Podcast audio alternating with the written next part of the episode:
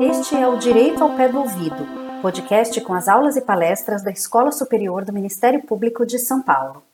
Neste episódio, você poderá aprender um pouco mais sobre o que é ser mulher na pandemia, tema debatido no quinto webinar da série Mulheres e Direitos, realizada pela escola em parceria com o Ministério Público de São Paulo.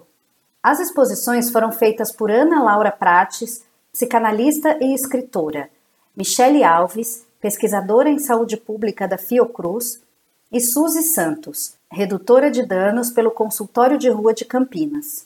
A mediação ficou a cargo de Suzana Henriques da Costa, promotora de justiça do MPSP. Venha para a aula de hoje.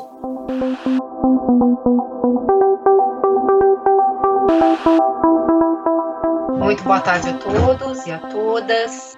Eu tenho muita alegria e fiquei muito eh, honrada pelo convite que me foi feito pelos organizadores desse essa série de eventos sobre o que é ser mulher no Brasil que vem acontecendo na Escola Superior do Ministério Público para a mediação desse evento de hoje. Especialmente os eventos o que é ser mulher na pandemia, eles foram muito pensados, né? Nós falamos sobre o que é ser mulher negra, o que é ser mulher trans, o que é ser mulher indígena, a luta das mães, dos filhos desaparecidos, foram várias séries com temas super importantes. Todos eles contaram com uma promotora de justiça palestrando. Este é um evento que sai desse formato porque a gente tinha tanta gente com temas tão transversais para falar, como são o caso das nossas três palestrantes, que coube a mim, na qualidade de mediadora, fazer um pouco desse contraponto sobre o que o Ministério Público está fazendo a respeito de muito do que vai ser falado, trazido e discutido aqui. Então, eu vou fazer esse papel de mediadora, um pouco promotora aqui, foi uma incumbência que me passaram na medida do que eu consegui.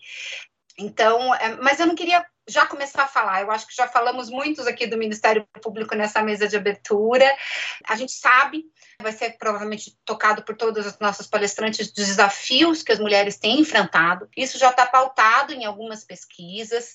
A título de exemplo, o USP Mulheres já soltou, né, sobre a gênero e Covid na América Latina e no Caribe, uma série de um diagnóstico né, sobre vários dos problemas de todas as ordens que as mulheres enfrentam. O doutor Arnaldo já trouxe isso, então, desde problemas econômicos, pela perda do emprego formal, especialmente as mulheres que já, tra tinha, já trabalhavam na informalidade foram extremamente impactadas pela pandemia.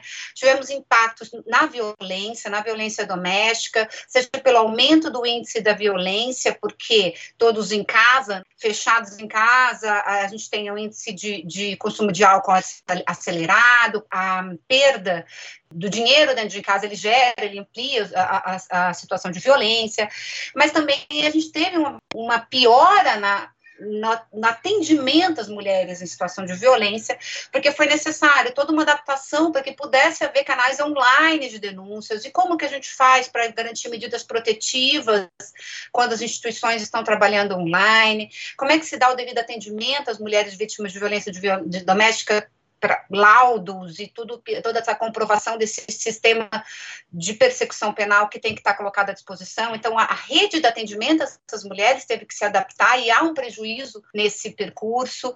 A gente teve prejuízo para atendimento da saúde das mulheres, seja porque as mulheres são muito dos profissionais de frente do atendimento à Covid e, portanto, estão mais suscetíveis de contrair o vírus, até a questão de saúde reprodutiva das mulheres que ficou comprometida, do, né, do, do, atendimento a essas mulheres, a questão da saúde mental, que já há relatórios dizendo que as mulheres estão muito mais impactadas pela pandemia, em depressão e outras doenças envolvendo saúde mental, por conta de todo esse aumento de afazeres que ela já, já acumula, e tudo isso transposto pelos marcadores de raça, pelos marcadores de sexualidade, por todas as vulnerabilidades sociais que a gente sabe que a nossa sociedade enfrenta. Então, acho que a gente tem muito o que discutir. O Ministério Público está ciente disso, está tentando se organizar, mas eu acho que eu vou deixar para falar sobre isso um pouco mais para frente.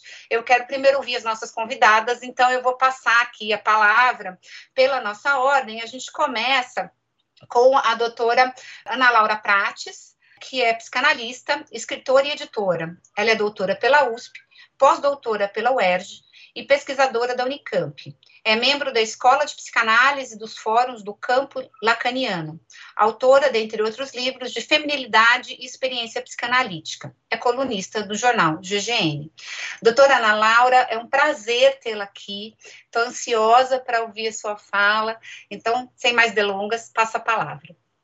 Boa tarde a todas e todos. Para mim é um enorme prazer estar aqui essa, nesse final de tarde com vocês.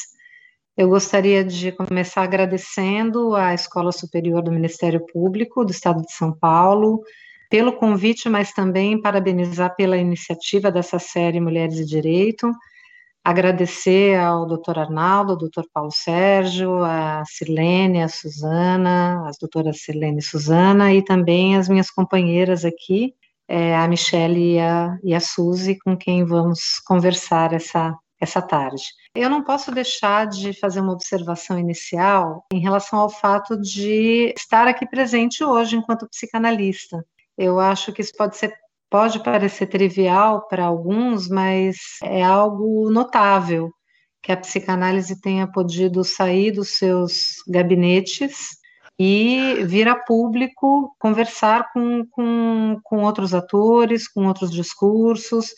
A gente sabe que historicamente, inclusive, houve capítulos assim bastante lamentáveis, né, da, da psicanálise, é, inclusive durante a, a ditadura, né, em que os psicanalistas muitas vezes se calaram diante de situações bastante complexas em relação a atentados, digamos assim, né, aos direitos humanos, sempre eh, com esse argumento, né, de que a psicanálise trata do indivíduo, trata da vida privada, é, o que não deixa de ser verdade, isso realmente é um paradoxo, né, nós psicanalistas, de fato, trabalhamos com aquilo que é de singular, com aquilo que, como eu costumo dizer, com a res privada, com a coisa privada, particular de cada um, e realmente é extremamente paradoxal a gente poder levar algo desse, dessa res privada para a res pública, né, para poder fazer república, para sermos republicanos, né, e podermos dialogar com outras áreas. Então,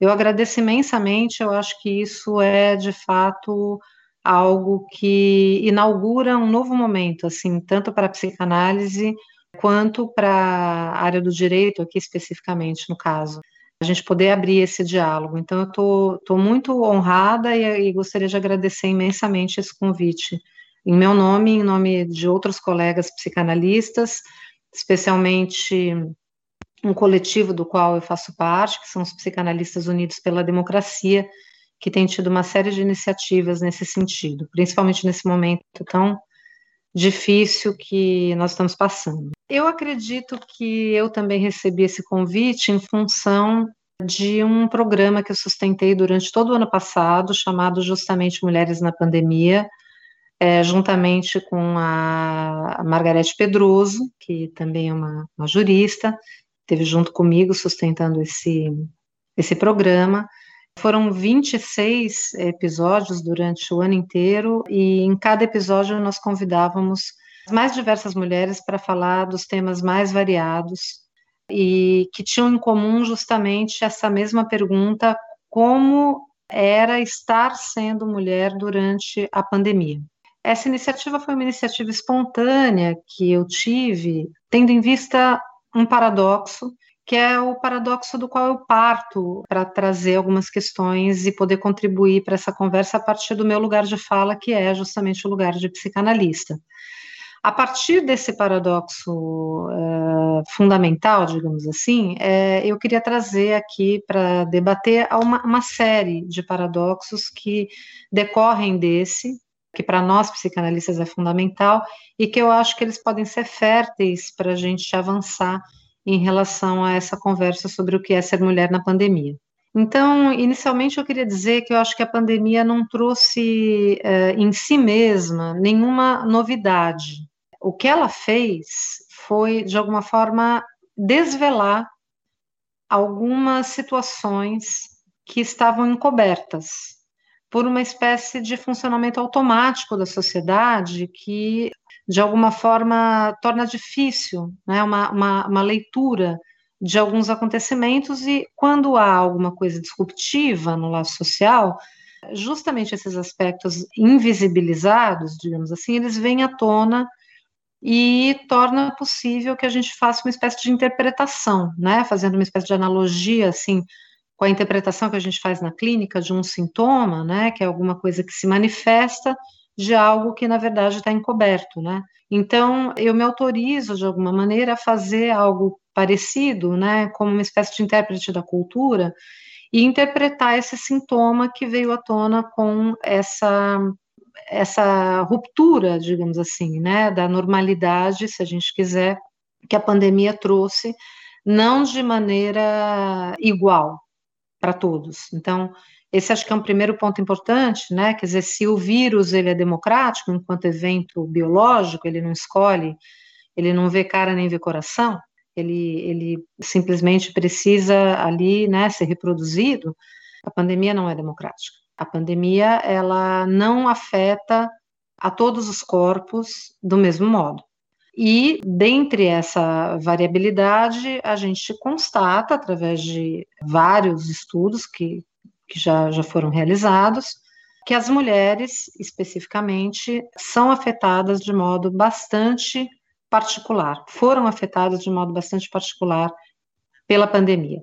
E aí é que surge, então, esse primeiro paradoxo, porque para a psicanálise não existe, assim, a essência do feminino, ou seja, não é possível nós agruparmos todas as mulheres sob um mesmo parâmetro, sob uma mesma rubrica, sob uma mesma classificação, digamos assim, única, que unificasse, que generalizasse e que desse uma resposta absoluta sobre o que é ser mulher. Nesse aspecto, pelo menos a psicanálise de orientação lacaniana, que é a que eu sigo no meu consultório, que orienta a minha clínica, e orienta também o meu trabalho de interlocução com outras áreas, é, nesse sentido, é, nós, nós concordamos assim com a Simone de Beauvoir quando ela diz que não existe a mulher. Se a mulher é uma construção social, se a mulher é uma construção histórica e uma construção cultural, não existe uma essência do feminino. Ao mesmo tempo, embora não exista essa essência, nós podemos dizer que existe algo estrutural que se revela de modos distintos ao longo da história, que é uma espécie de repúdio ao feminino, que muitas vezes se traduz, inclusive, como um ódio ao feminino. A gente poderia usar vários exemplos, inclusive eu cheguei a fazer um trabalho muito interessante assim mostrando como ao longo da história esse repúdio ao feminino vai se manifestando de diferentes formas, desde a queima das mulheres na fogueira. Isso é uma coisa muito interessante, inclusive, da gente observar. A gente tende a achar que a queima, maior quantidade de, de corpos de mulheres queimados nas fogueiras da Inquisição, se deram ali, é, digamos, no, no auge da Idade Média, né, lá pelo século XII, XIII, e na verdade não, não é isso. A maior parte dos corpos queimados nas fogueiras da Inquisição se deram justamente na transição da Idade Média para o Renascimento, mostrando como se tratava de uma disputa de poder. Então, aquela toda aquela série de conhecimentos que a gente poderia atualmente associar à medicina, depois como ciência, com o advento da ciência moderna, essa coisa da cura era algo que estava uh, na, nas mãos das mulheres. O poder da cura era um poder feminino, assim como do parto. Tudo isso que envolvia as questões que hoje a gente poderia chamar de questões de saúde. E foi justamente quando houve essa mudança histórica, né, desse poder da cura da mão das mulheres para a, a, a ciência tradicional, com o advento das universidades, o surgimento da ciência moderna, etc., essa mudança de discurso de um discurso é, mais tradicional, né, do discurso de dominação mais tradicional, para esse discurso novo, né, que articula o poder com o saber, que Foucault tão bem formalizou, essa mudança discursiva, de alguma maneira, produz uma espécie de disputa de poder em relação a isso, e é nesse momento que essas mulheres, então, são acusadas de, de feiticeiras, já havia isso antes, mas isso passa a ser, assim, praticamente um genocídio, né, então, isso é um exemplo, só para vocês verem como esse repúdio ao feminino ele vai se manifestando de diferentes formas e ganhando diferentes faces ao longo da história.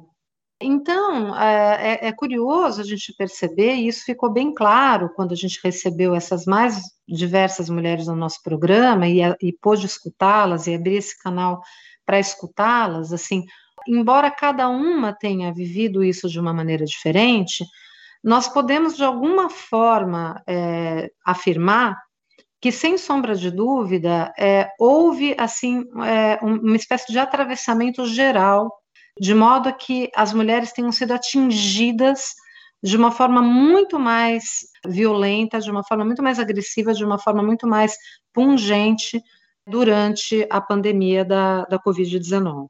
Eu acho que tem um outro ponto também muito importante para a gente levar em consideração, assim, que daí decorre, né? Acho que desse paradoxo inicial decorre uma série de paradoxos que a gente vai podendo observar. Então, um deles, acho que diz respeito justamente a essa questão dos corpos vulnerabilizados. Acho que isso é um ponto também bastante delicado, assim.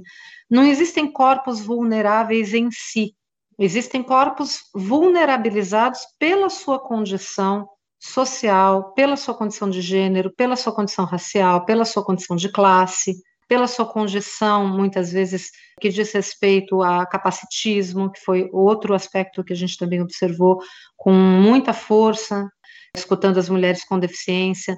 Então, é interessante porque, se por um lado há um atravessamento, assim, geral, que inclusive, de certa forma, atravessa, digamos assim, as diferentes classes sociais, então as mulheres são atingidas de uma forma muito mais sensível inclusive em classes sociais mais favorecidas, ao mesmo tempo, a gente precisa levar em conta que, mesmo entre as mulheres, elas não são afetadas do mesmo modo, dependendo do atravessamento de outras questões, que também as vulnerabilizam de modos distintos. Então, isso também precisa ser levar, levado em consideração na hora em que a gente fala dessa questão da experiência do ser mulher na, na pandemia.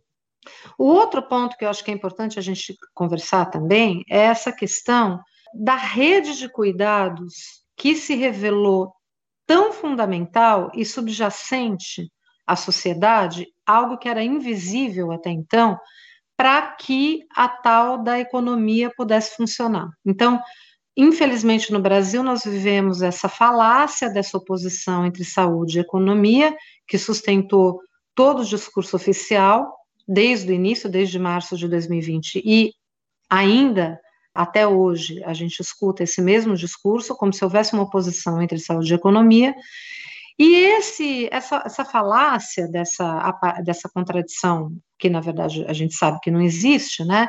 Mas essa falácia acabou revelando algo fundamental, que é justamente o fato de que essa rede de cuidados entre mulheres, essa rede de cuidados que de alguma maneira sustentava de modo invisível as coisas para que elas pudessem funcionar.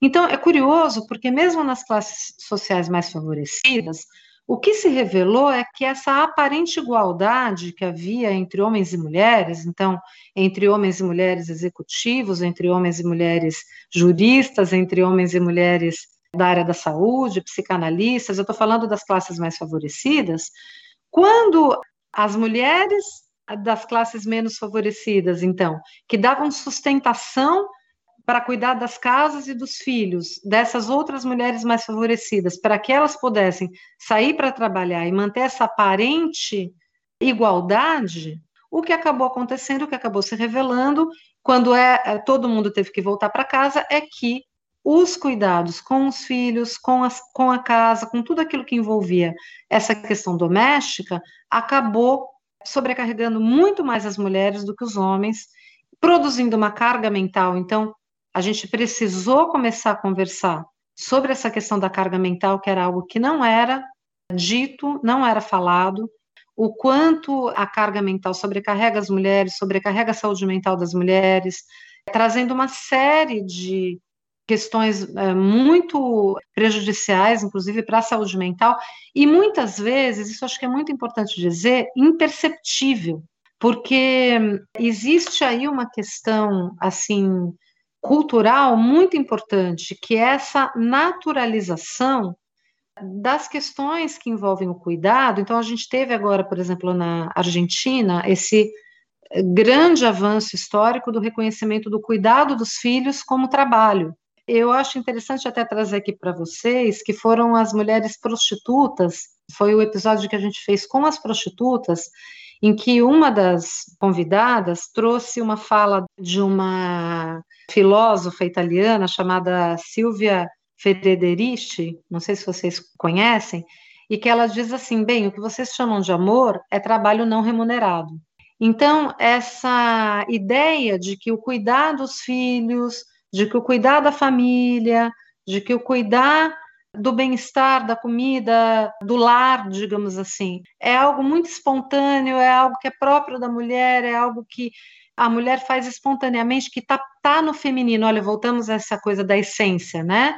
Dessa impregnação desse imaginário uh, social de que existe uma essência do feminino e que a essência do feminino é amar, é cuidar, é tudo aquilo que no nosso imaginário está ligado à questão da maternidade, e a gente sabe que isso é uma construção histórica também. A partir do momento que surge a família burguesa, então a mulher vai para casa, para dentro de casa, porque ela tem que cuidar dos filhos. É interessante como essa redução da mulher à mãe ela é tributária à noção moderna de infância também, então a infância passa a ser um longo período em que a criança precisa de muito cuidado, e a gente sabe que isso trouxe uma série de benefícios, inclusive, para essa parcela né, da humanidade que a gente chama de criança, mas, ao mesmo tempo, ela, em decorrência disso, também houve essa espécie de redução da mulher à mãe.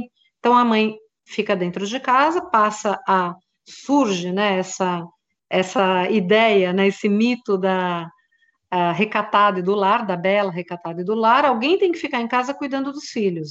Então, isso passa a ser naturalizado, como se isso fosse essencial da mulher. Então, muitas vezes as mulheres fazem esse trabalho de cuidado sem sequer se questionar ou sem considerar isso trabalho, elas não se dão conta da sobrecarga que isso representa. E, por outro lado, no caso das mulheres das classes menos favorecidas, que tinham que sair para trabalhar, que não tinham o direito né, de escolher ou o privilégio de poder ficar em casa, isso se revelou de uma maneira ainda mais cruel. Então, a gente sabe que a maior parte dos profissionais, como já foi dito aqui, da área da saúde, da linha de frente da Covid, e também da área da educação, principalmente da educação infantil, das creches, a grande parte dos trabalhadores que exercem essas funções de cuidado, também por um viés cultural e machista, é praticado por mulheres. Então, a maior parte das mulheres na linha de frente dos cuidados da saúde, e não é à toa que a gente tem uma série de casos bastante significativos dessa situação. Por exemplo, a primeira morte de Covid no Brasil é, foi uma empregada doméstica. Por exemplo, a criança que caiu lá do, do prédio, não é, da patroa, quando a, a moça estava ali tendo que ir trabalhar e levar o filho porque não tinha onde deixar o filho. Então, são vários exemplos que a gente teve ao longo da pandemia que explicitam essa situação de vulnerabilidade. E, finalmente, assim, eu acho que o, o paradoxo mais claro que apareceu, que foi justamente esse do imperativo fique em casa, que foi um imperativo absolutamente coerente com quem não é negacionista, com quem acredita na ciência, com quem pauta não é, a sua vida pelo respeito, pelo cuidado à vida humana, e que, no entanto, se revelou, paradoxalmente, um imperativo extremamente cruel para as mulheres. Basta a gente olhar as estatísticas, não só no Brasil, para a gente ver o aumento assustador de violência doméstica, de assédio, de é, violência, inclusive sexual, incluindo vulneráveis. A gente teve também durante a pandemia aquele caso tragicamente exemplar, infelizmente, porque está longe de ser uma exceção, da menina cujo aborto legal foi judicializado, depois espetacularizado, virando uma bandeira desses fundamentalistas que se dizem defensores da, da vida, religiosos e, e, etc., e se colocaram na porta do, do hospital para impedir que a menina pudesse se submeter ali a, ao procedimento, sendo, sendo, um dos poucos casos no Brasil em que ali o, o aborto era legal. A gente teve vários outros casos, né, de, de que se, digamos assim, publicizaram, que se tornaram públicos, que ganharam uma grande notoriedade, mas esses casos simplesmente são os casos mais conhecidos.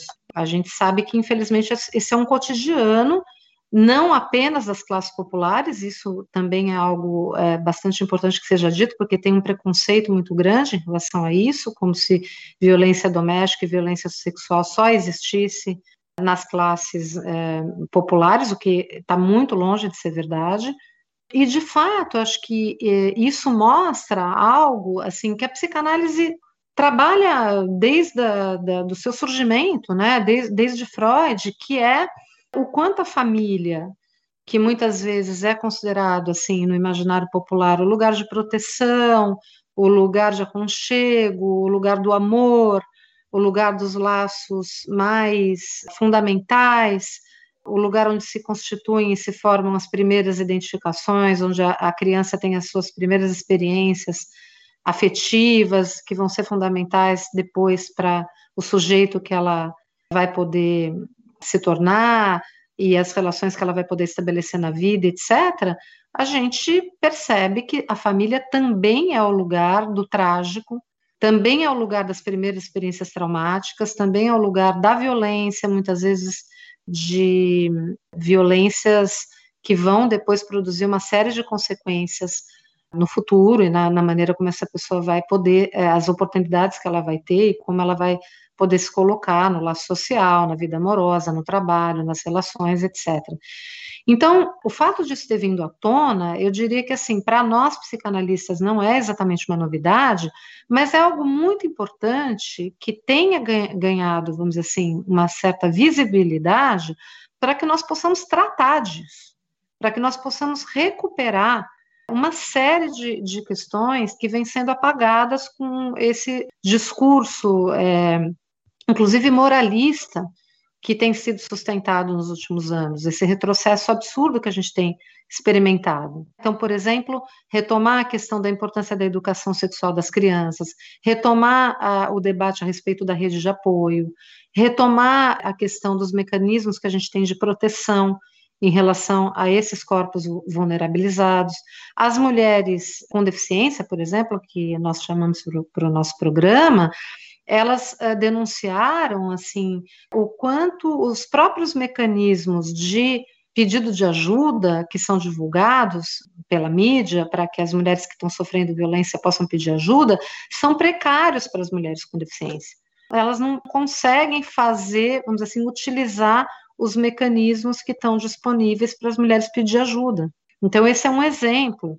A gente escutou muito também assim a situação das mulheres indígenas, que é uma outra realidade, a situação das mulheres trans. De novo, voltamos a essa noção importante da psicanálise de que a feminilidade é uma construção, a feminilidade não está dada pelos fatores biológicos. Voltamos ao debate sobre o essencialismo. Então, eu acho que se teve alguma coisa que a gente pode, digamos assim, tirar como algo que nos coloca assim uma tarefa muito importante daqui para frente, é que agora eu acho que não tem mais como a gente dizer que a gente não sabe. Eu acho que ficou explícita essa situação. E eu acho que para uma psicanalista isso é uma coisa muito importante, porque quando a coisa vem à tona, quando a coisa é dita, quando a coisa pode ser de alguma forma falada, a gente pode tratar. Então, eu acho que isso é algo importante. Eu, eu vou encerrar minha fala aqui, porque eu queria ouvir minhas companheiras e acho que a gente pode debater depois. Muito obrigada. Obrigada pela sua fala. Foi super interessante, fiz várias anotações. Acho que essa coisa de desnaturalizar a, a capacidade de cuidado da mulher é algo realmente que a pandemia descortinou, que a gente já sabia, mas a pandemia descortinou, né? O quanto que a gente teve que voltar para casa, assumir esses cuidados e sem compensação nenhuma, né? O quanto que isso é algo que é totalmente é, é socialmente construído e que nos sobrecarrega, com toda a transversalidade que você trouxe, né? Sobrecarrega as mulheres, mas sobrecarrega mais algumas mulheres atravessadas por outros marcadores sociais. Então, acho que a gente, é, eu não tinha ainda me introjetado um pouco dessa sua fala final, de que talvez a pandemia tenha descortinado aquilo que a gente só soubesse, que a partir dessa, desse tirar o véu, a gente possa avançar quanto que é importante tirar o véu, dar, dar nome às coisas, para que a gente possa caminhar no, no sentido da transformação. Eu vou passar a palavra para Michele Alves, agradecendo a sua presença hoje aqui nesse evento e vou o seu currículo. A Michele é pesquisadora em saúde pública da Fiocruz e presidente do Sindicato dos Trabalhadores da Fiocruz, a ASFOC. Graduada em Química Industrial pela UFF, mestre e doutor em Tecnologia de Processos Químicos e Bioquímicos pela UFRJ. É chefe de laboratório de medicamentos, cosméticos e saneantes do INCQS Fiocruz. É militante e ativista pela saúde pública, pelo movimento negro, feminismo e pelos direitos humanos. Muito obrigada, Michele, pela sua presença aqui. Te passo a palavra por 20 minutos boa tarde, né? Quase aí a gente um finalzinho de tarde a todas e todos que estão nos assistindo. Eu vou fazer um pouco aqui, né? Trazer algumas breves reflexões. Eu acho que já né, inicialmente tanto na mesa de abertura quanto a Laura já falou um pouquinho, mas eu acho que é importante a gente enfatizar esse momento do que a gente está vivendo, né, na pandemia, porque com a pandemia a necessidade do isolamento social né, inicial e dos hábitos rigorosos de higiene, as mulheres passaram a ter múltiplas jornadas de trabalho.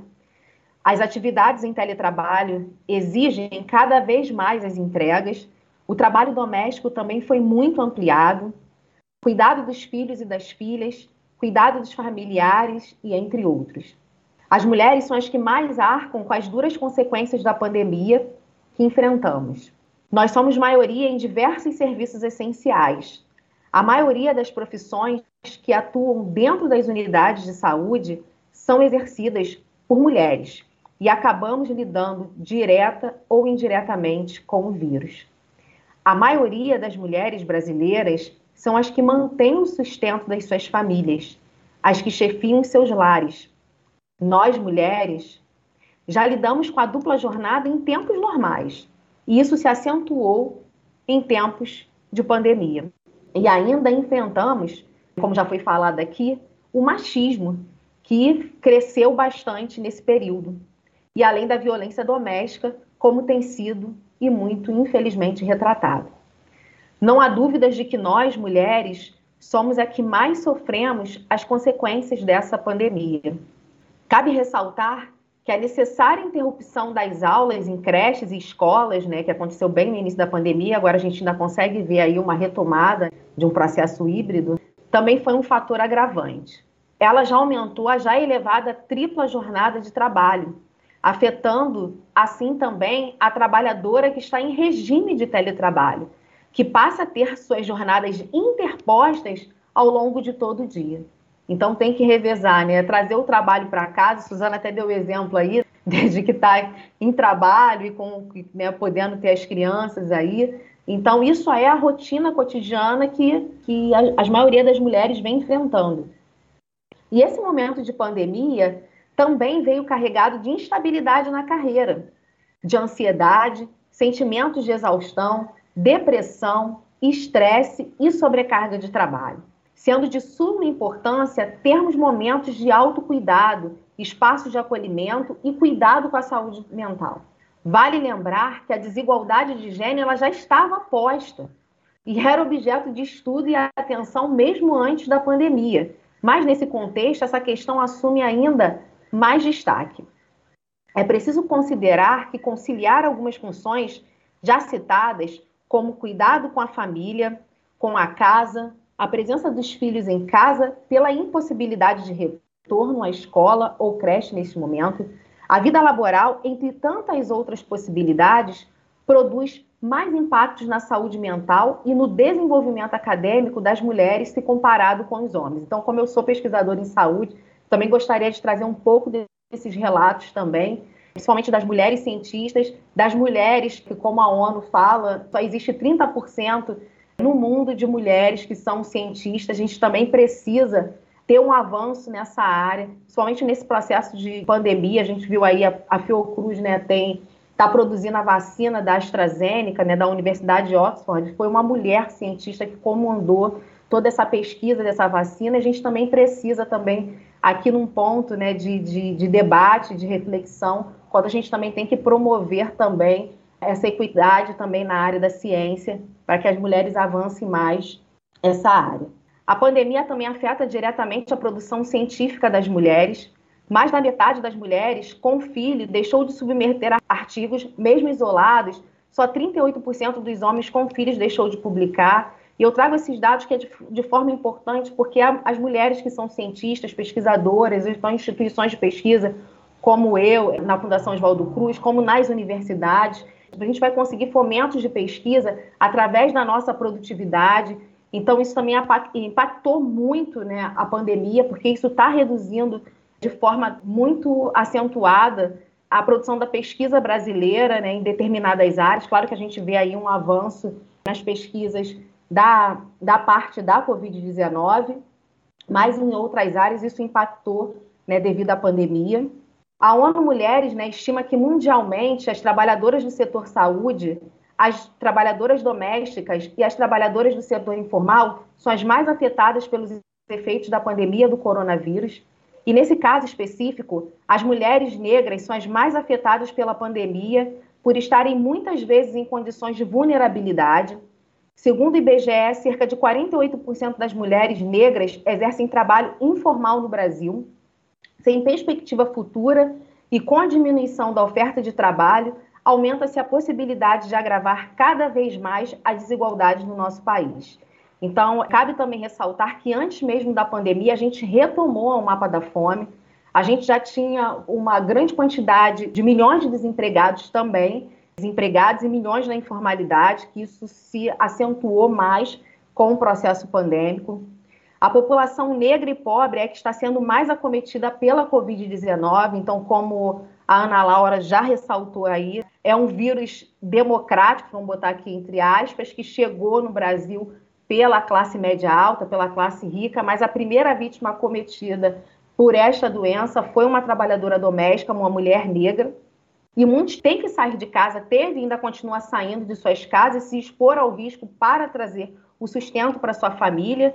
Também, como a Ana Laura já falou aí, foi o caso do menino Miguel, que a gente também tem que falar sobre, sobre a morte do menino Miguel, que sua mãe Mirtes, uma trabalhadora doméstica do Recife, que teve que também, não teve o direito de também estar em casa, cuidando da sua saúde, da saúde dos seus, porque também não teve nenhuma garantia dos seus empregadores para que ela pudesse ficar em casa de forma segura e acabou perdendo seu filho, porque teve que levar o seu filho para o trabalho e não tinha com quem deixar. E um pouco dessas reflexões eu acho que a gente pode trazer um pouco para compreender a situação das mulheres em tempos de pandemia e quanto é fundamental para elaborações de políticas públicas. Aí eu trago um pouco aqui, né, que a gente está né, nesse debate com o Ministério Público de São Paulo, com promotoras e promotores públicos, como é necessário a gente ter essas políticas públicas de proteção às mulheres e políticas também institucionais visando a promoção da equidade de gênero e também de raça. A gente ainda precisa muito avançar. A gente teve um retrocesso muito grande de políticas públicas no nosso país, tanto na equidade de gênero e de raça, e que com certeza, com, com o agravamento da pandemia, a gente precisa muito mais de, como eu venho falando, de um Estado muito mais próximo da população brasileira. A gente precisa, né? A gente vive hoje num, num, num processo de Estado mínimo e a gente precisa muito de investimentos com políticas públicas. Hoje a gente aí está com 550 mil mortes no país, mas se não tivéssemos um sistema único de saúde no nosso país, público, universal, gratuito, que está salvando vidas, que foi subfinanciado, subatacado, e a gente precisa disso. As mulheres, principalmente, nós somos maioria da população, nós somos, como eu falei, a que mais estamos acometidas e a gente precisa ter mais esse apoio. A gente teve aí também um auxílio emergencial de 600 reais, que hoje esse valor reduziu, e foi um auxílio emergencial que conseguiu, e foi com muita luta também da sociedade civil, dos sindicatos, dos ativistas militantes, e eu, enquanto né, também ativista, sindicalista também, atuei muito para que a gente pudesse ter esse auxílio emergencial de no mínimo 600 reais. As mulheres chegaram a um tempo a atingir um valor com mais de 1.200 reais, mas a gente precisa de fato ter esse olhar, porque É, eu também, antes da pandemia, e durante também, dei muitas palestras né, sobre a promoção da equidade das mulheres. E a gente tem, antes mesmo da pandemia, a gente tinha uma, uma grande desigualdade. E que eu acho que a gente precisa depois fazer um estudo, e é importante o Ministério Público também acompanhar isso. Porque antes da pandemia, nós mulheres fomos as que mais nos formamos no ensino superior.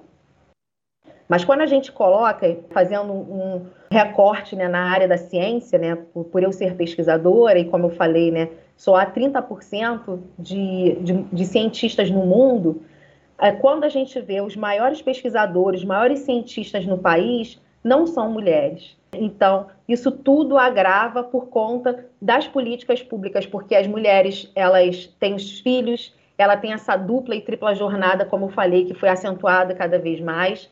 Não existe também políticas de promoção para que as mulheres consigam competir de forma igual com os homens. Eu venho de uma instituição que a Fiocruz ela tem 121 anos, aí que vocês aí de São Paulo tem o Butantan, né, mas é um debate a nível nacional, que também é uma instituição centenária. A gente tem dentro da Fundação Oswaldo Cruz um comitê de pró-equidade de gênero e raça que a gente tenta também estar tá promovendo as maiores inclusões a gente conseguiu também promover políticas institucionais que forma com que as mulheres possam avançar também em postos, em cargos. Claro que a gente vê isso ainda, tivemos que ter, com 117 anos de instituição, a primeira presidente tá, mulher na Fiocruz, porque se você vê o quanto o machismo ele aprofunda isso também, a gente precisa romper essa barreira do machismo e quanto que a gente precisa o, o ter esse olhar depois de quanto que vai estar o mundo do trabalho, porque, como eu falei, somos as que temos maiores formações de nível superior, mas comparados a ocupações de cargos de gerência, somos a que menos estamos ocupando esses cargos de liderança. E com certeza, com, com pós-pandemia, essa situação vai agravar muito, muito mesmo. Então, é preciso ter um olhar também para que a gente possa trabalhar para que essas desigualdades não se acentuem mais no nosso país. Mas enquanto vou falar um pouquinho também da minha atuação também durante a pandemia, como pesquisadora, eu atuei muito também, atuei e atuo também na área do, do enfrentamento para a Covid. Como a Suzana falou, sou chefe de laboratório, então gente as pesquisas elas não param, a vida e a saúde a gente coloca em primeiro lugar e prioriza. As mulheres, como eu falei, elas estão na linha de frente, em sua maioria. Tem um caso muito bacana que eu gostaria de trazer aqui, que foi uma chefe da Fiocruz, ela a Fiocruz, no início da, da pandemia, antes de estar tá produzindo as vacinas, ela produziu o kit diagnóstico. E essa chefe, ela, o que, que ela fez? Com medo de, de ter que parar a produção, por ela ser a líder ali, chefiar, ela foi morar na Fiocruz porque na Fiocruz tem uma residência oficial lá. Então a gente às vezes, muitas das vezes, para salvar vidas, a gente também teve que não só arriscar nossa vida, mas deixar um pouco as nossas vidas de lado para estar de fato nesse enfrentamento da pandemia. Enquanto também a gente atuou muito forte, principalmente acredito que a Suzy depois vai estar dando esses relatos muito, muito maior, né, que, que ela traz um olhar mais das populações mais vulneráveis, a gente também teve uma ajuda muito grande com esse público de vulnerabilidade. Eu participei também de coordenações onde a Fiocruz, nesse período de pandemia, ela teve muito ajuda financeira, onde nós destinamos parte desse dinheiro para fazer editais com que a população pudesse fazer o enfrentamento da pandemia. Porque como é que você fala para uma família que mora num cubículo dentro de uma comunidade, faça isolamento, é, lave as mãos se não tem água, se não tem sabão, se não tem saneamento básico. Então, a gente também atuou muito forte em ajudar também as populações vulneráveis para poder fazer o enfrentamento através do diálogo, através de palestras, através de lives, através mesmo de financiamento desses coletivos, para que pudesse também fazer esse enfrentamento, porque era importante nesse momento não só a gente estar tá produzindo kit diagnóstico, produzindo vacina, produzindo um centro hospitalar que também eu gostaria de falar aqui também, compartilhar com vocês, que foi a solidariedade das trabalhadoras e trabalhadores da Fundação Oswaldo Cruz, que tinha um espaço de lazer lá. e que nesse local foi construído um centro hospitalar, que é a segunda maior emergência do país, que está salvando vidas, para poder fazer essa instalação lá. Então, assim, a gente, com toda essa nossa solidariedade, na Fundação Oswaldo Cruz também, a maioria nós somos trabalhadoras, então somos mulheres que estamos aí nesse enfrentamento e estamos salvando vidas. Mas eu acho que é importante destacar aqui muito nesse debate é o olhar para a população vulnerável, é o olhar pela justiça social, que é fundamental que a gente tenha, como eu falei inicialmente, está aprofundando a desigualdade social no nosso país. O nosso país ele já nasce muito desigual, principalmente por um racismo estrutural muito grande, onde principalmente a população preta desse país está nas maiores vulnerabilidades, e a gente só vai conseguir vencer isso tudo através de políticas públicas e também da ajuda também do Ministério Público, com que forma com que a gente possa estar tá fazendo esse enfrentamento. Então, nessas eram as minhas palavras iniciais. Eu deixo aí também para ouvir a companheira Suzy e a gente aí fazer um bom debate, tá bom? Obrigada mais uma vez aí por, pelo convite e estar tá compartilhando um pouco com vocês sobre as nossas experiências e o que a gente tem feito um pouco aí nessa pandemia. Michele, muito obrigada. Eu me identifiquei bastante com a sua fala, estava até comentando aqui num, num, grupo que a gente tem sobre o evento. Eu sou, além de promotora pesquisadora, também na área do direito, e me lembrou um dia em que eu estava no final de semana, que eu não tinha dormido nada. Eu tenho dois filhos bem pequenos, o meu mais novo tem dois anos, eu tinha que escrever um texto, eu tinha prazo, eu não podia deixar de escrever o texto. Eu sentei para escrever depois de fazer, assim, criança correndo pela casa, fazer comida de uhum. criança, não sei o que lá, e eu não conseguia escrever uma palavra. Eu não conseguia escrever uma palavra, assim, foi um bloqueio de exaustão, de todo o estresse da pandemia e tudo mais. E eu me lembro que eu comecei a chorar loucamente, achando que eu estava com Alzheimer, o que estava acontecendo comigo, né? Porque nesses momentos você fica com muita não consegue ter a, visualizar, né, distanciar.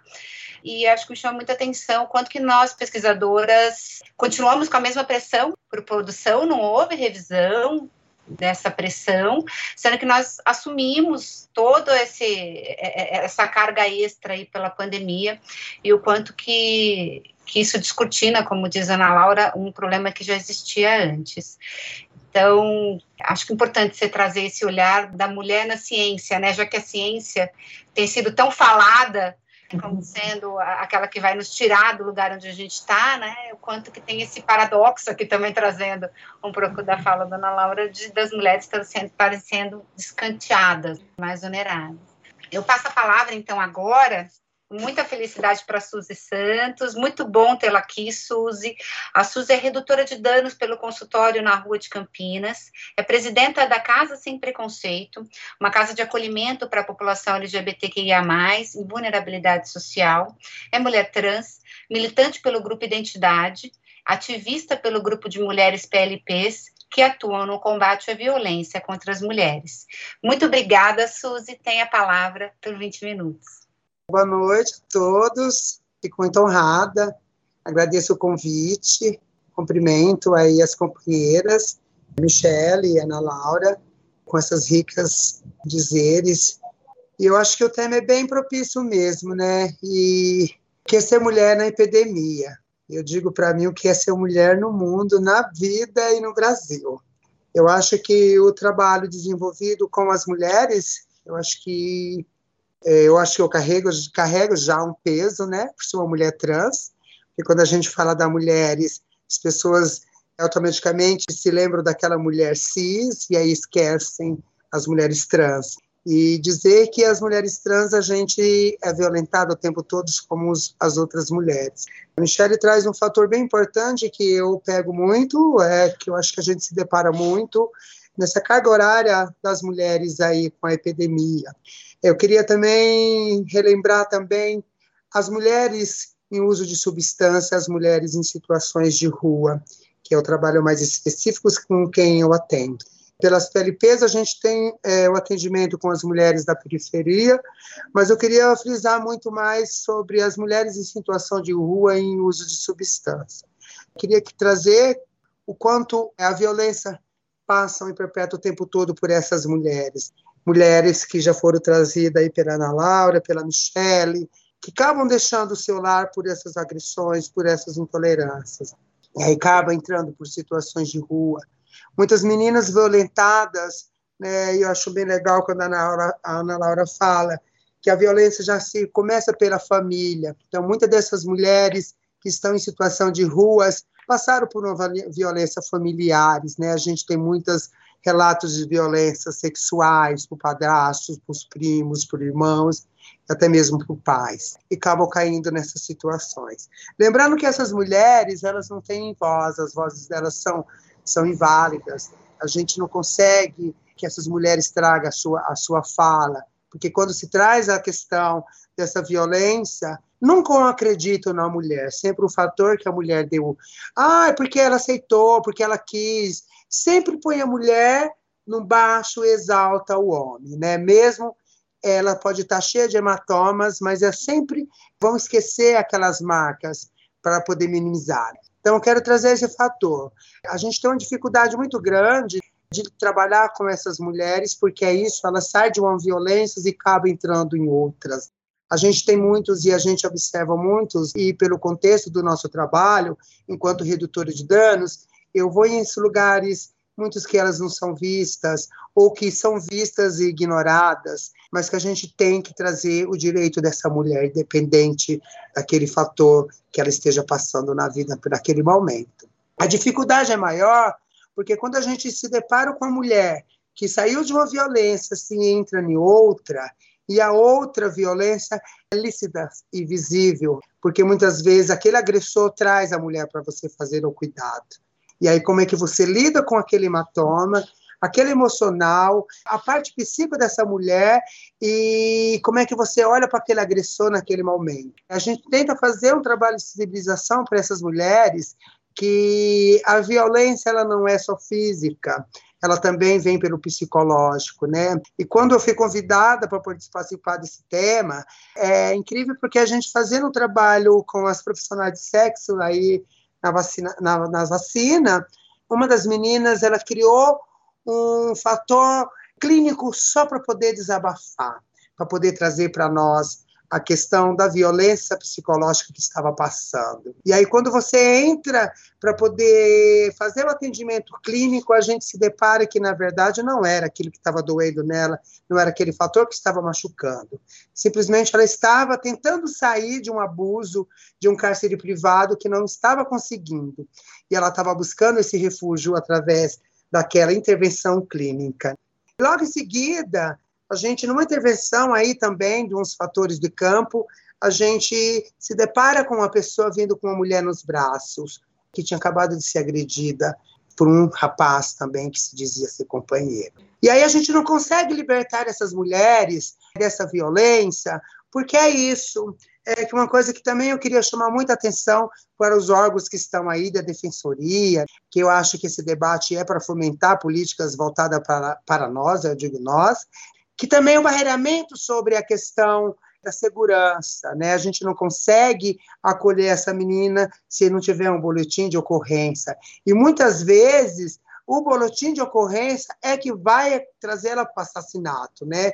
Como é que a gente consegue ampliar um cuidado realmente de segurança para essa mulher que não seja focada só nesse papel? Como é que a gente dá um suporte maior para essa mulher, que a gente consiga ampliar os cuidados de fato, trazendo a questão da segurança para perto. Lembrando também que muitas das vezes dessas mulheres que eu trago, e eu trago, estou trazendo frisada mesmo, as mulheres em situação de rua hoje, são violentadas pelas fardas que é para proteger. E aí que aí é muito mais difícil a denúncia. Como é que a gente consegue cuidar dessa menina? A gente tem uma cidadã que ela é abusada, pelo mesmo policial várias vezes. E aí ele fica muito bem solto em dizer que aquilo não vai ser válido porque ela não vai ter voz em lugar nenhum e realmente não tem voz. A única voz que a gente ainda consegue escutar somos nós do consultório, porque a gente aborda e pelo vínculo da confiança. Esses barreiramento que, que também se criam aí na delegacia das mulheres para esses atendimentos e é muitas, muitas falhas que a gente não consegue ampliar a forma do cuidado dessas mulheres. Então, assim, as mulheres ainda em substâncias, elas são muito mais inválidas por conta daquele uso. Ninguém consegue olhar para a mulher. A gente sempre, as pessoas põem primeiro a droga, a substância é inicial, esquece daquele conteúdo de vida que está ali, ignorando toda a história, toda a história e o histórico de vida dessa, dessa, dessa pessoa. Queria puxar também um fator de que a gente podemos, temos que repensar, também hoje na pandemia, muitas dessas mulheres hoje, por refúgio ilustratório de que acha que saindo daquele, daquele lugar é uma maneira melhor, a gente precisa dizer que a denúncia é o melhor caminho, porque muitas vezes esse fator que fica tão minúsculo sobre essa questão, não trazendo essa visibilidade, é que a gente vai vendo aí quantas mulheres são mortas todos os dias. Eu recebo várias denúncias eu recebo vários pedidos de ajuda, de cuidados, através do campo, e aí a gente vai buscando artimanhas de cuidado. Muitas vezes, se eu tenho um vínculo maior com o companheiro, eu chamo o companheiro junto para uma discussão, para que a gente possa trabalhar juntos, tentar esmiuçar algo que a gente sabe também que a rua é um fator bem pesado. Muitas das vezes, a gente tem a mulher gestante, que aí a gente consegue, pelo consultório, ampliar o cuidado de saúde. A gente tem um, um abrigo que acolhe para que ela possa realmente ter o direito de ser mãe, ela possa ser vista enquanto mulher, ela pode ser vista enquanto cidadã. Mas aí, quando tem um companheiro, a gente não tem para onde pôr esse companheiro.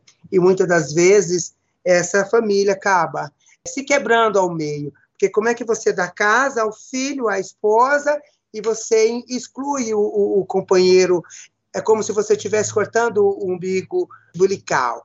Então, fica muito difícil. Muitas das vezes, a companheira não consegue sustentar aquele abrigo e muitas vezes acaba se pondo para a rua, muitas das vezes acaba perdendo a criança para o conselho tutelar por falta desse cuidado. Então, a gente também precisa olhar para esse fator.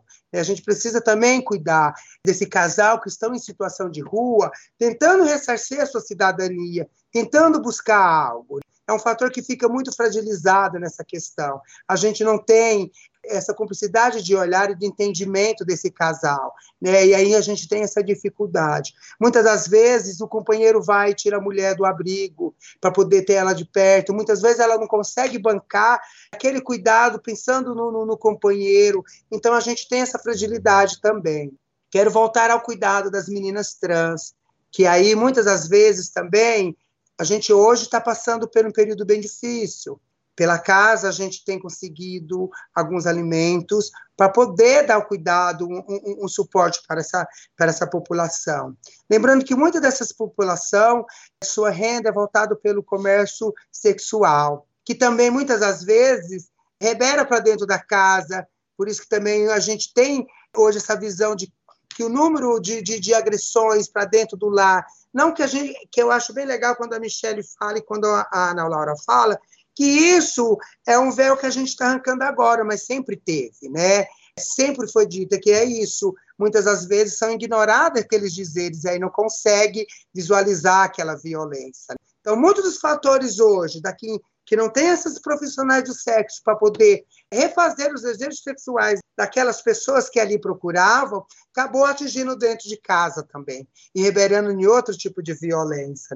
Hoje a gente tem aí um número de meninas trans sendo muito desamparadas, elas vêm buscando de uma certa maneira um amparo, a gente não consegue fazer toda a cobertura, mas a gente vem se deparando. O bom é que com essa epidemia a instituição pôde se apropriar um pouco mais, ter mais de perto essas meninas. Então, a gente vem se deparando aí com relatos é, inúmeros de gravidades. Muitas pessoas perdendo o seu lar por conta de, de, de, de finanças, sem, sem ter.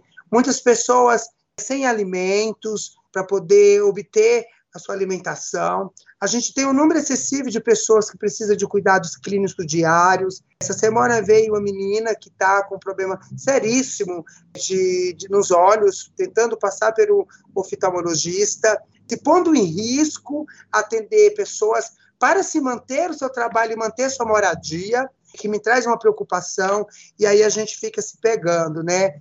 De fato, O que, que a gente temos de lei para nós? A gente tem tantas leis, mas de que fato é válido? Eu vejo muito falar da Maria da Penha. Ah, a Maria da Penha, a lei da Maria da Penha. Mas a lei da Maria da Penha, ela só é válida se a mulher ir lá abrir o boletim de ocorrência, apontar a pessoa, se ainda der tempo dela ela não ser assassinada no meio desse percurso. Eu queria dizer que a gente pudesse criar algo que a gente pudesse olhar pelo relato da mulher, independente se ela vai abrir um boletim ou se ela não vai abrir um boletim, mas que realmente o cuidado dela tivesse garantido. Eu estou com uma situação que eu citei agora, dessa menina que ela usa é, uma consulta clínica para poder trazer a questão do cárcere privado, que não queria mais ficar com a pessoa, mas a pessoa estava ameaçando, a pessoa estava prendendo, mas aí ela não podia denunciar essa pessoa. E aí a gente recebe que não tem um suporte M se não tiver a denúncia. E aí a gente volta de novo à estaca zero. Né? E aí a gente vê o número de mulheres assassinadas diariamente.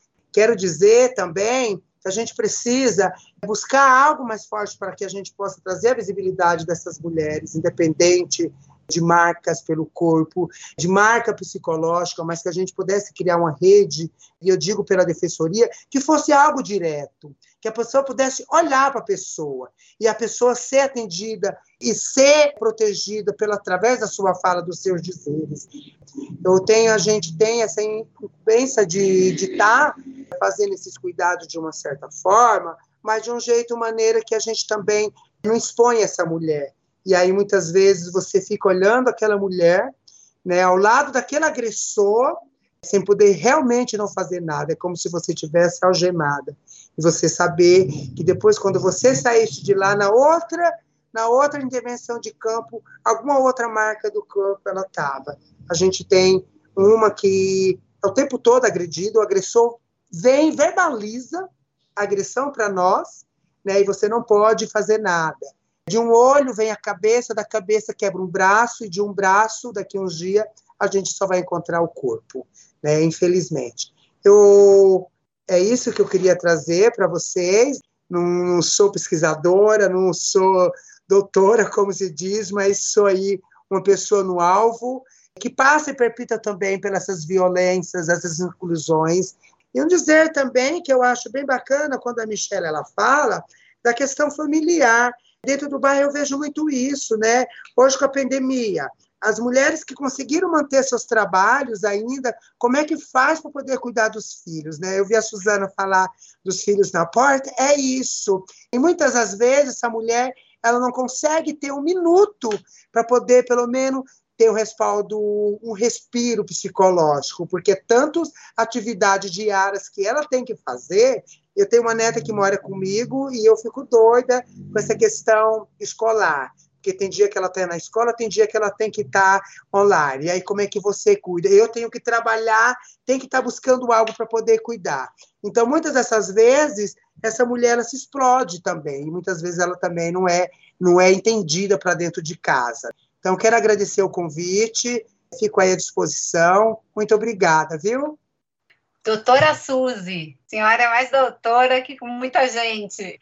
Muito obrigada de coração pela sua fala, por trazer essa experiência de quem está na ponta, de quem está atendendo é, e está lidando no dia a dia com todas essas dificuldades, né, que a gente escuta falar, que a gente vê relatado, mas a gente não está olhando para essas pessoas como a senhora está olhando. Então, eu acho que isso faz toda a diferença. Eu acho que foi realmente um evento super diferenciado, em que a gente teve uma série de reflexões aqui.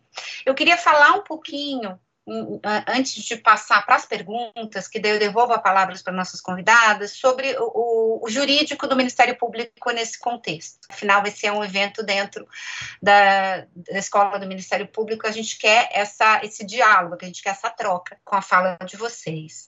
Eu queria começar dizendo que o Ministério Público já atua já atuava antes da pandemia de diversas formas diferentes na proteção das mulheres. O Ministério Público tem esse papel desenhado pela Constituição de ser um intermediário entre Estado e sociedade, aquele que vai buscar não só garantir direitos, mas promover a transformação social pela igualdade através do direito. E nesse sentido, a gente já tem, desde há quase uma década, um trabalho muito importante nessa área da violência doméstica. Nós temos promotores de justiça com um trabalho bastante reconhecido nessa área que propiciaram vários avanços. É interessante que quanto mais a gente avança na pauta, na pauta da violência doméstica, mais o Ministério Público ele é encharcado pelas demandas de violência doméstica a gente tem visto estatisticamente que uma grande parte das demandas criminais do Ministério Público envolvem casos de violência doméstica. Essa estatística aumentou muito nos últimos anos. E a gente reputa a várias razões, mas também a essa abertura de, dessa via que a Lei Maria da Penha permitiu, mas que o Ministério Público também tem se aparelhado para conseguir enfrentar.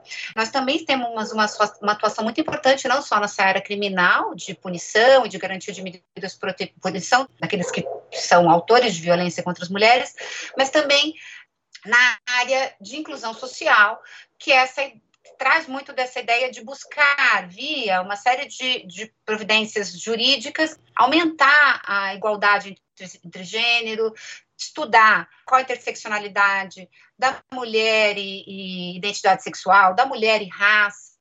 Né? A gente tem várias iniciativas nesse sentido que já que eram anteriores à pandemia com a, o advento da pandemia, é lógico que, que aqui eu preciso fazer um, uma ressalva para conversar com a fala da Suzy, que é no sentido de que a gente busca muita coisa, mas a realidade muitas vezes nos atropela. E muito falta ainda, é, não só para garantir os direitos das vítimas, mas mais do que isso, para garantir acesso à justiça para essas vítimas. Porque não adianta estar o direito escrito, você não tem condições de chegar até uma delegacia de polícia que consiga me dar um retorno, se eu não tenho um sistema de justiça aparelhado para isso, e se eu não tenho formas de me adaptar num, num, momento de pandemia às dificuldades dessas mulheres. Vamos pensar uma mulher de violência doméstica em casa e isolamento social. Como lidar?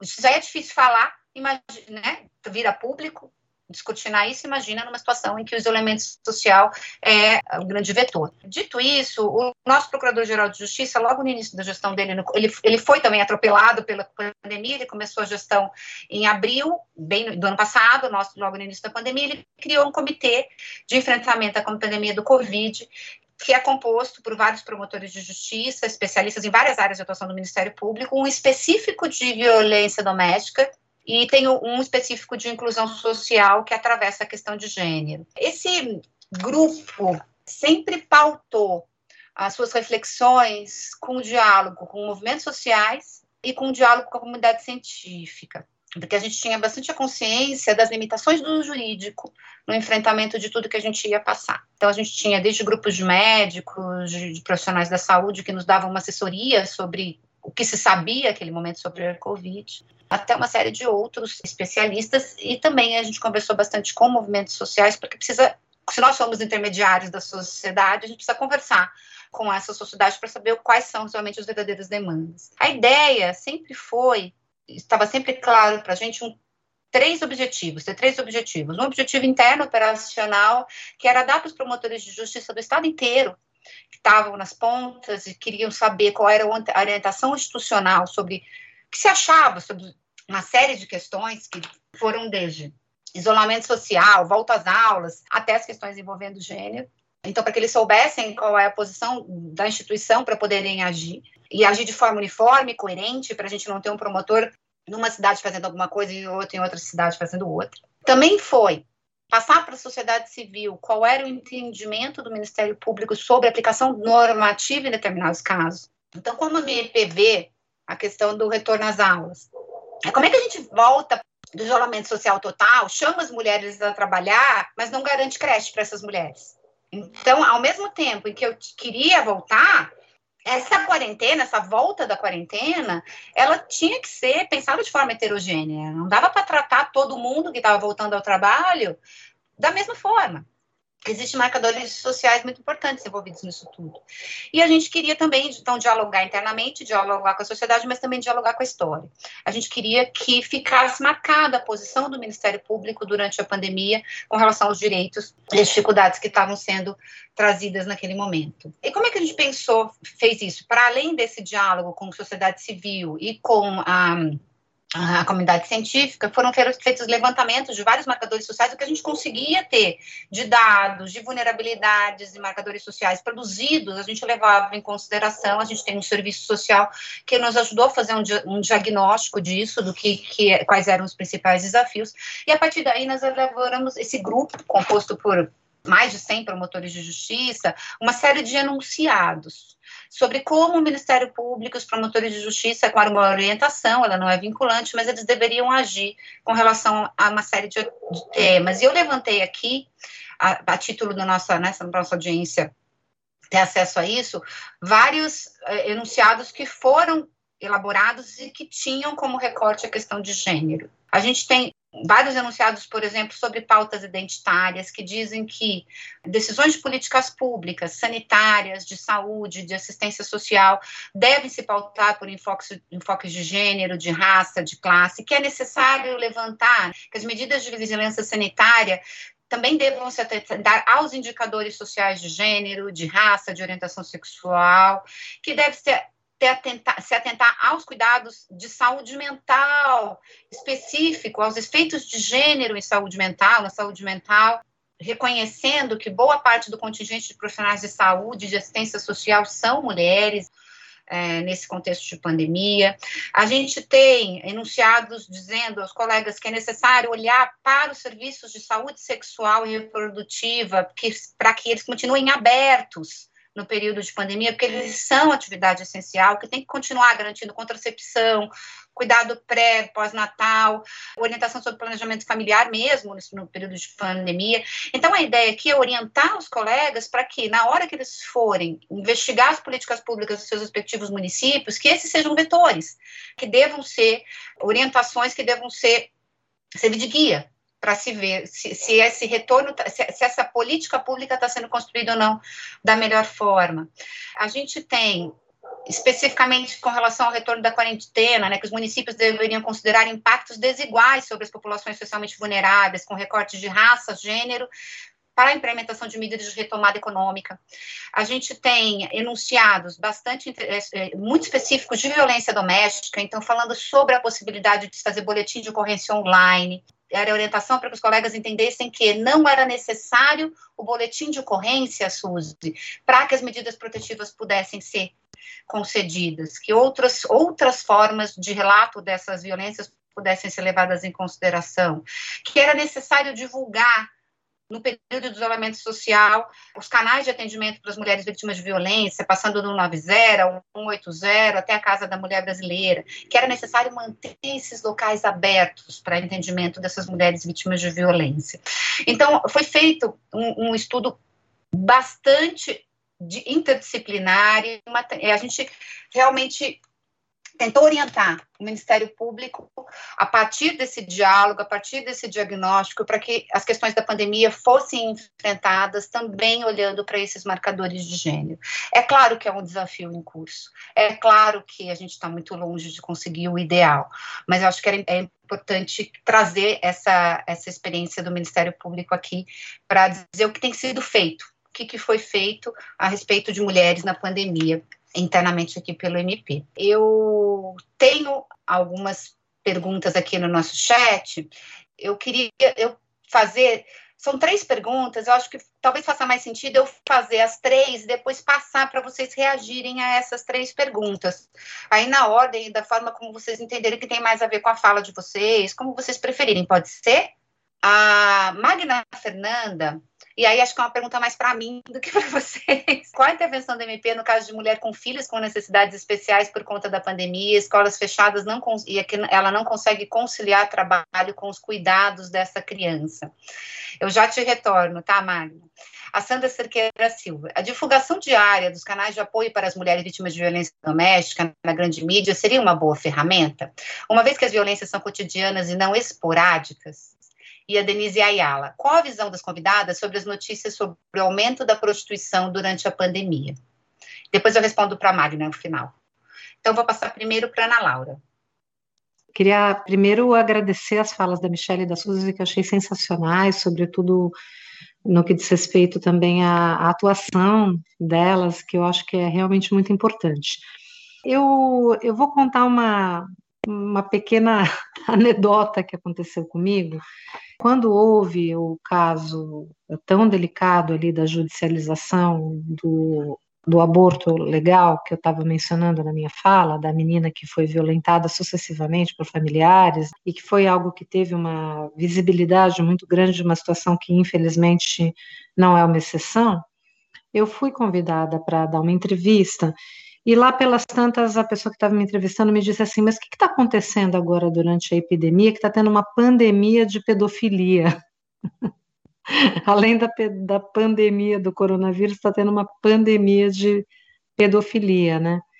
E aí eu lembro que eu respondi assim, olha, essa epidemia se chama machismo estrutural e cultura do estupro, né?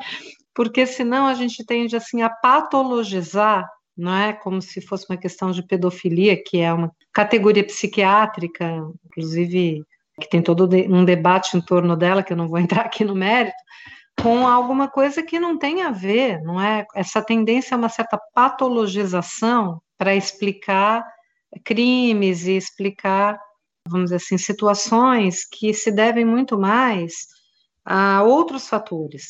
Eu estou dizendo isso, gente, porque eu acho que eu, eu queria insistir num ponto que eu acho que é, talvez seja a maior contribuição que eu, como psicanalista, posso dar aqui nesse debate, né?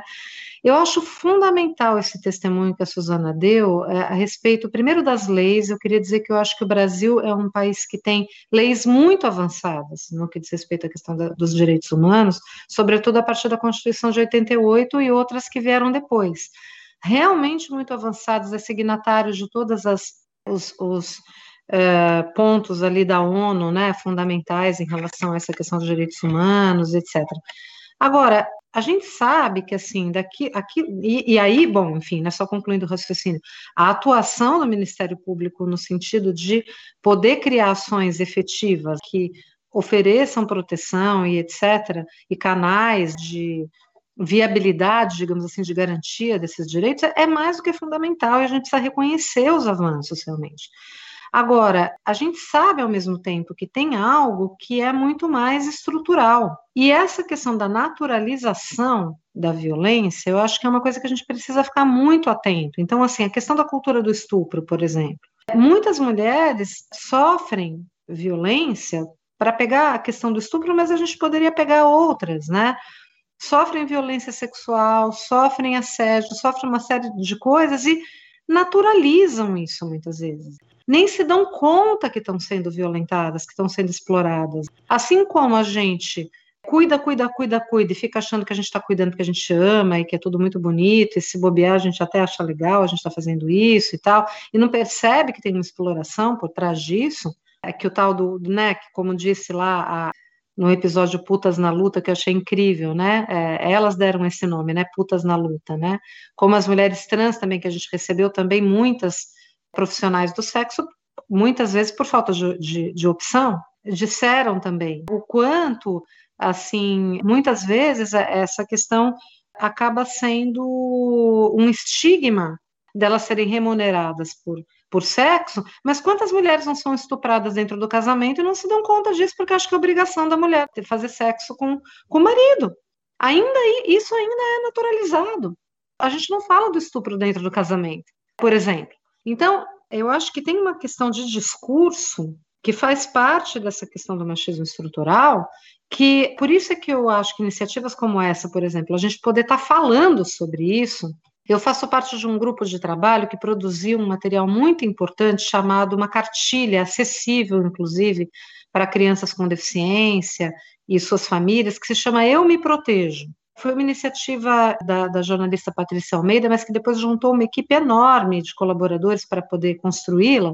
E vocês não imaginam a resistência que, que a gente tem né, em relação à questão de poder, vamos assim, utilizar essa cartilha, que é uma cartilha maravilhosa, nas escolas, nas creches, porque tem toda essa fantasia de que a gente falar a respeito disso, eu faço um paralelo, né? Porque falar a respeito da questão da sexualidade e falar a respeito da violência também. O quanto, assim, isso vira um tabu e se silencia.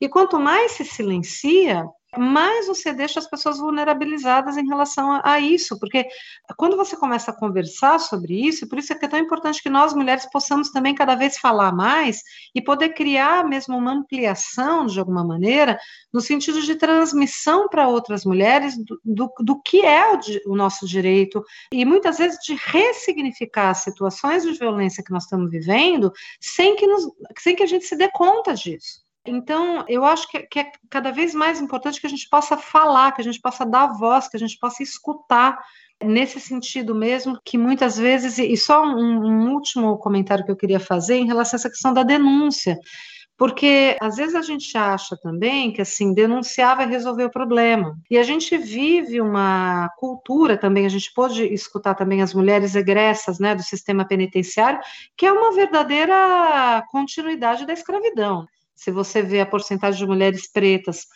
encarceradas, a população encarcerada, e o motivo pelo qual elas são encarceradas, que é basicamente tráfico de, de drogas, e são famílias destruídas pelo encarceramento. São mães que muitas vezes estão amamentando, que não podem ter contato com os filhos, enfim. Então, a gente vai reproduzindo também essa cultura punitivista e a gente fica achando que também tudo se resolve. Né, eu, eu, brinco assim que no Brasil tudo se resolve com cadeia. E mesmo os campos progressistas, eu fico muito impressionada como pessoas do campo progressista muitas vezes reproduzem o discurso punitivista. Ah, fulano, tudo fulano precisa ir para a cadeia. A primeira coisa que a pessoa fala é precisa ir para a cadeia. Como se cadeia, né? Não vamos discutir aqui isso, porque não é o tema, mas, enfim, eu queria voltar a essa questão da, da, da ingenuidade que a gente tem muitas vezes de achar que vamos denunciar e tal. Muitas vezes a denúncia compulsória, que é todo um debate também, é uma questão de vida ou morte em relação a essas mulheres. Então, o quanto paradoxalmente, mais um paradoxo, é importante sim que a denúncia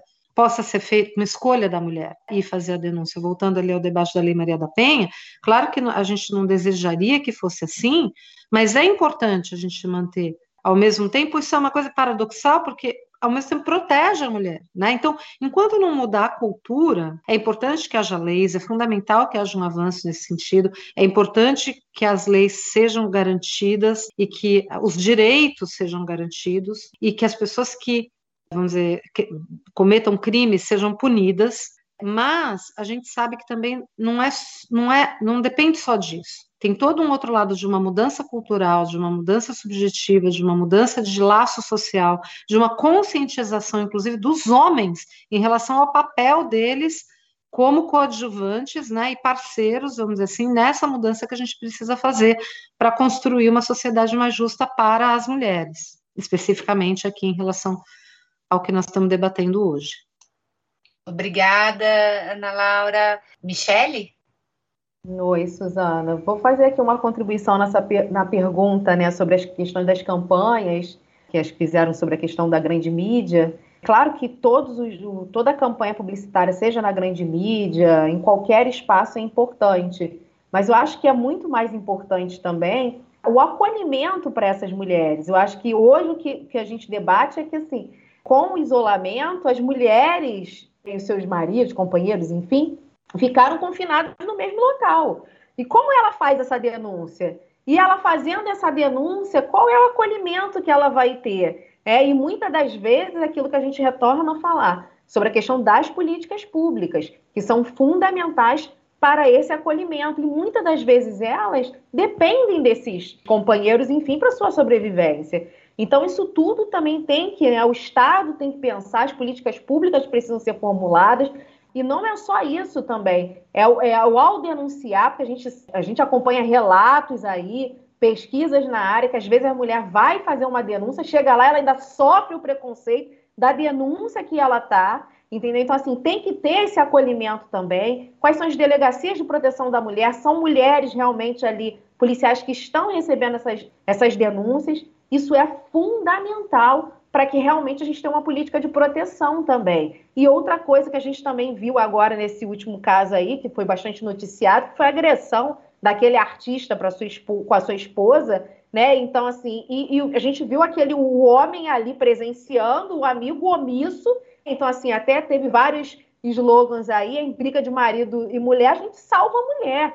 Então, assim, a gente também precisa ter essa proteção, ter essa, essa parceria, tanto de mulheres quanto homens. E ver um caso de agressão também, não, não, acha, não pode se achar assim, não é um problema meu, então não vou me meter. Tem que se meter sim, fazer a denúncia, porque a gente está vendo aí né, o avanço de feminicídios crescendo. E a gente pode também, mesmo não fazendo parte daquele ciclo, ali, a gente não pode ser cúmplice desse, desses feminicídios. A gente precisa também, de fato, denunciar. É importante ter sim as campanhas, mas precisa ter sim uma rede de apoio, de proteção, de acolhimento para essas mulheres vítimas aí da violência doméstica. Muito obrigada, Michele. vou passar a palavra rapidinho para a Suzy, que a gente está esgotando o nosso tempo. Obrigada. Eu estou sempre contemplada com a fala da Michele, porque eu acho que só ter o mecanismo da mídia, eu acho que também não é eficaz. Eu acho que é bem importante mesmo esse acolhimento. E quando você fala da delegacia, quando se há aberta, né? Porque em Campinas aqui é a dificuldade maior de você, quando leva, acompanha é, é, essa essa pessoa até a delegacia, é um empurra-empurra, e você muitas das vezes se cansa, a pessoa já não consegue mais ficar andando tonto e deixa isso para lá. Eu, infelizmente, a nossa realidade aqui, doutora Suzana, não é a mesma. Eu acho que deveria sim ter um amparo maior para essas mulheres através da fala delas, mas aqui, se não tiver um boletim de ocorrência, é invisível a agressão. Falando sobre o trabalho da o aumento das mulheres na prostituição, a gente tem que lembrar que muitas dessas mulheres que estavam no, no, no ciclo da prostituição, muitas delas ressarceram a outra vida, buscaram outros caminhos. E aí, com essa epidemia, com a falta de emprego, porque são as mulheres, muitas delas, que talvez não tinham um estudo de um grau superior, então ficam desempregadas e acabam voltando para o mercado de que já havia trabalhado. Então, a gente vem recebendo mesmo. Eu acho legal quando tem essa pergunta, porque né, na nossa campanha de vacinação com as profissionais de sexo, eu fui me deparando com isso. Quantas meninas que tinham parado de trabalhar com a prostituição que voltaram nessa epidemia por fatores econômicos. Quero agradecer mais uma vez, quero fico elogiada de, de ouvir a fala de vocês, Ana Laura e Michele, quero agradecer é, o imenso, foi um imenso prazer para mim e garanto que eu fiquei muito, muito feliz de ouvir a falar de vocês. Foi um complementar para a minha vida. Muito obrigada, dona Suzana. Agradeço a equipe que, que entrou em contato, que me chamou, a Cristine Lau. Eu fico à disposição. E entram na página da casa, conheço o trabalho da casa, Casa Sem Preconceito, tem o Instagram, tem o trabalho todo desenvolvido. Dentro da, da, do nosso trabalho, a gente temos uma cooperativa chamada Transcooper, também entram lá para conhecer o trabalho que a gente vai fomenta as meninas para deixar esse mercado da prostituição e ter uma renda diferenciada com outro tipo de trabalho. Obrigada. Sou eu que agradeço.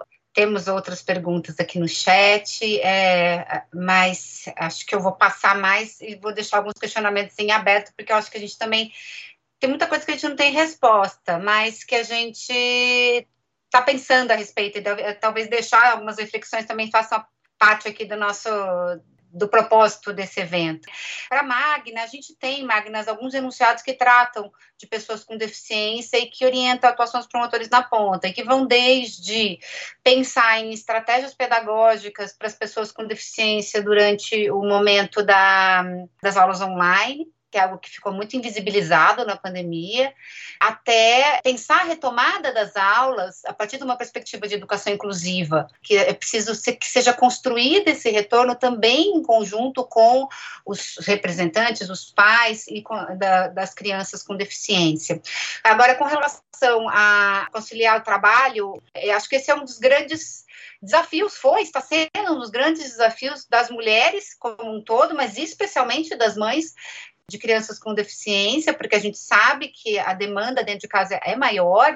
Como conciliar o trabalho com esses cuidados, como manter o trabalho, né? Não é uma questão de fazer os dois ao mesmo tempo, é de continuar empregada nessas circunstâncias.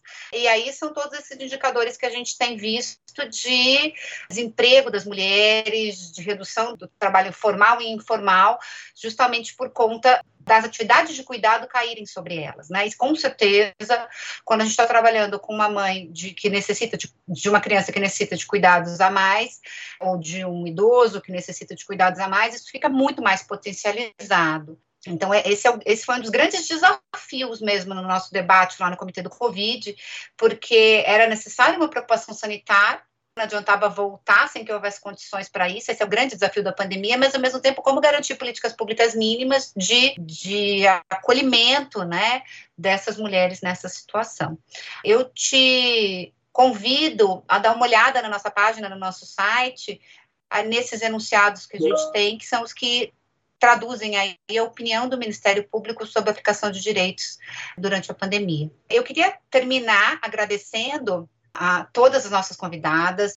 Acho que a pergunta que fica para a gente pensar e que tem a ver com tudo que foi dito aqui, com fala de todas vocês, é se depois que a gente, desse véu descortinado que a gente teve aqui na pandemia, se a gente vai conseguir avançar no sentido de que a Cristiane Lau, minha colega que convidou todos vocês, que manda essa pergunta aqui. Se a gente vai conseguir avançar, enxergar as grandes feridas e ter coragem de enxergar como nos implicamos subjetivamente no mundo para as mudanças que precisamos, senão a gente vai voltar àquele normal da invisibilidade das grandes injustiças. Então, acho que é, essa é a grande pergunta que fica para a gente refletir quando eu estava ouvindo a Suzy falar e a questão da, do denuncia, não denuncia, eu me lembrei de, de um poema que eu li num livro que foi muito importante para mim, que é o, é o, livro da Bell Hooks, do Erguer a Voz, e ela cita um poema da Audre Lorde que chama Litany for Survival. Tem uma tradução livre aqui que ela diz o seguinte, abordaria então o nosso medo de fala.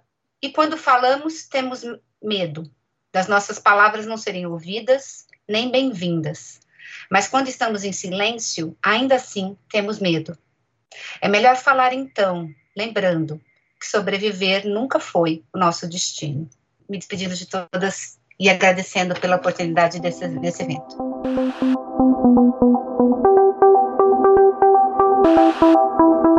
Este foi o Direito ao Pé do Ouvido. Siga nosso canal e amplie seu conhecimento com a Escola Superior do Ministério Público de São Paulo.